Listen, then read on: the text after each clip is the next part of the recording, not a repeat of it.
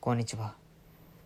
我々のようにはるか昔から地球上に存在する生命体は目まぐるしく変化する地球の環境に適応するために少しずつ姿形を変えながら進化して生きてきました。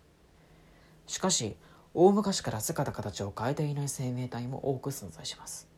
シーラカンスやオウムガイ白髪の植物やゴキブリなんかがそうです。